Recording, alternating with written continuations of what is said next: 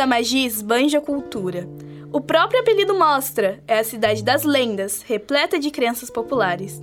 E a cultura popular precisa de um espaço para poder ser produzida, reproduzida e disseminada.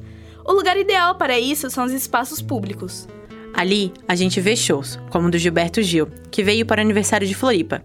Também tem feiras, exposições, a maratona cultural, como esquecer.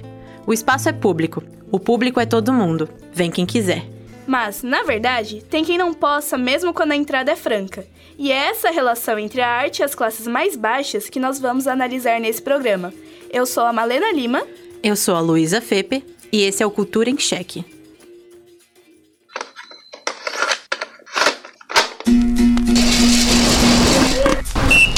Melhor avaliação Cultura em Cheque.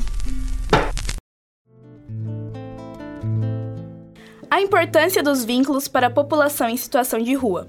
Como mostra o título desse episódio, vamos procurar entender a situação dessa parcela da população da capital catarinense. Por isso, vamos focar na relação entre cultura e pessoas em situação de rua, ou PSR. De acordo com os dados do Relatório de Informações do Ministério de Desenvolvimento Social, Florianópolis conta com 1.986 pessoas em situação de rua. A maioria são adultos que vêm de fora da cidade. Esse número é obtido a partir do Cadastro Único do Governo Federal.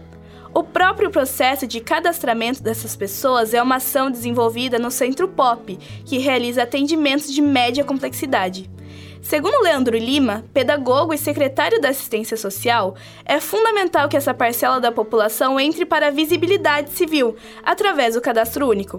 A partir disso, é possível acolhê-las, reconhecer suas demandas e iniciar o processo de emancipação. A gente não pode imaginar uma porta de entrada nesse processo sem imaginar uma porta de saída, falando assim objetivamente. Né? A gente precisa melhorar as perspectivas de vida dessas pessoas para que elas reencontrem a vida perdida, né? o brilho nos olhos, alguém que ficou para trás, é, uma família que está para trás, uma história de decepção, que percam o vício do, da droga, o vício do álcool, que é muito sério, tá? Entre as atuais políticas públicas direcionadas aos PSR em Florianópolis estão os serviços de busca ativa, que são três: a Força Tarefa Doa, o Resgate Social e a Sensibilização. Há também o Restaurante Popular, que serve aproximadamente 2 mil refeições por dia, e a Passarela da Cidadania. A passarela oferece 250 vagas. 100 delas são ocupadas continuamente.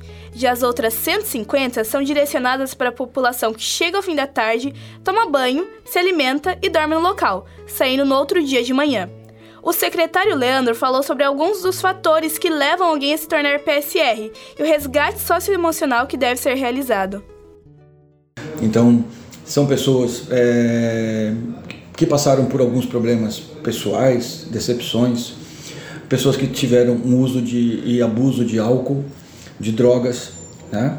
que eh, perderam em muito a autoestima né? e elas não se enxergam mais como são. Então a gente precisa que todas as pessoas sejam cadastradas, tenham um CAD único, né? que a gente possa encaminhar, é, saber onde é elas estão, de onde veio, quais são as demandas, né? e minimamente trabalhar a questão de capacitação profissional, de resgate da escolaridade, de resgate dos vínculos, isso é extremamente importante. Essa é a próxima etapa da passarela. A passarela chegou até aqui hoje, como um espaço de acolhida, né? mas ela precisa evoluir para a emancipação. Então a gente precisa trabalhar essas questões relacionadas à capacitação, a descobrir o que ele fazia antes, o que ele gostava de fazer antes e encaminhar nesse sentido. E não se pode pensar em educação e reestabelecimento de vínculos sem pensar em cultura. Isso porque a cultura nada mais é do que o produto das relações sociais. Leandro comentou sobre a importância desse aspecto para os PSR. Tudo isso precisa voltar a fazer parte da vida dessas pessoas.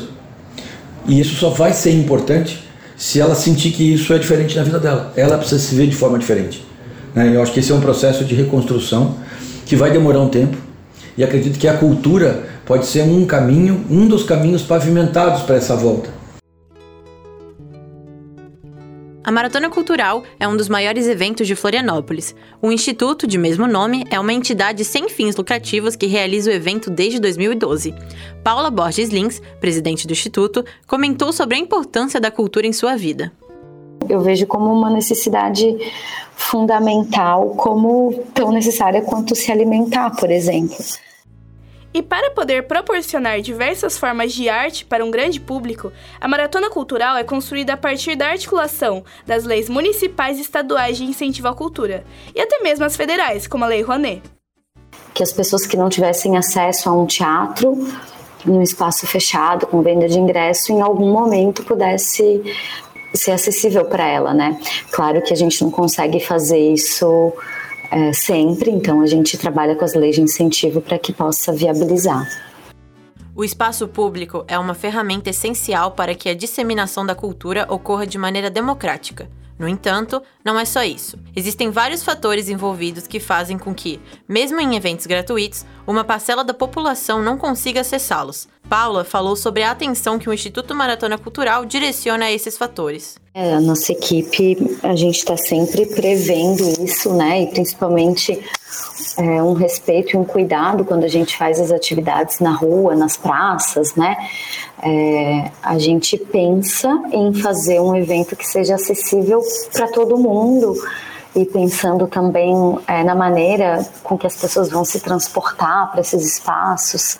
Então a gente pede, né, para que tenha é, acessibilidade nos ônibus também, nos transportes públicos, para que possa ser acessível. Algumas vezes a gente consegue ser atendido, outras não, mas a gente tem essa preocupação sim. Lenir de Oliveira acredita que todos os eventos culturais devem ter entrada franca. Interessado por literatura, jornais e pela história de Florianópolis, Lenir hoje é um dos moradores da Casa de Apoio do Continente. Essa casa de apoio foi a primeira da cidade tendo surgido em 2007, antes mesmo do Centro Pop existir, e se enquadra como equipamento de alta complexidade.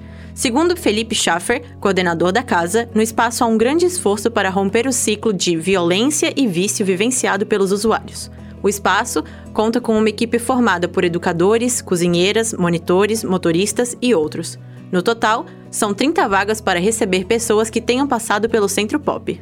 Como Lenir, Aposentado por invalidez devido a um acidente de trabalho, foi para a rua após o falecimento da esposa, luto que gerou um vazio em sua vida. O vício em álcool, crack e outros entorpecentes mantiveram Lenir na rua por seis anos. A mudança começou quando procurou ajuda no CAPS, o Centro de Atenção Psicossocial. Lenir passou pela Passarela da Cidadania, se formou no EJA e agora estuda no Instituto Estadual de Educação e faz curso de informática no SESC. No fim do ano, fará o Enem e pretende cursar serviço social. Lenir afirma: a cultura faz sim diferença em sua vida. Parou de estudar aos 15 anos e nunca tinha reparado nos diversos monumentos históricos da cidade, como as estátuas e bustos. Agora, visita os museus e as igrejas, às vezes acompanhado da turma guiada pelo professor de história, às vezes sozinho. Não frequenta apenas os espaços que exigem um valor de entrada. A questão que envolve as pessoas em situação de rua é séria e, como afirma Leandro, secretário da Assistência Social, deve ser abordada por todos. Então, eu acredito que a, que a problemática envolvendo as pessoas em situação de rua, ela não vai conseguir ser resolvida por um ente só. Só o poder público não vai. Só a prefeitura municipal não vai.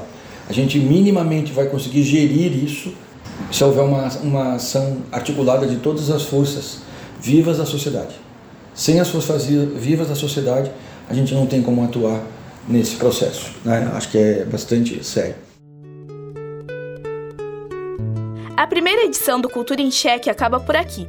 Esse programa foi produzido como trabalho final para a disciplina de áudio e radiojornalismo da turma B, do primeiro semestre de 2023 do curso de jornalismo da Universidade Federal de Santa Catarina.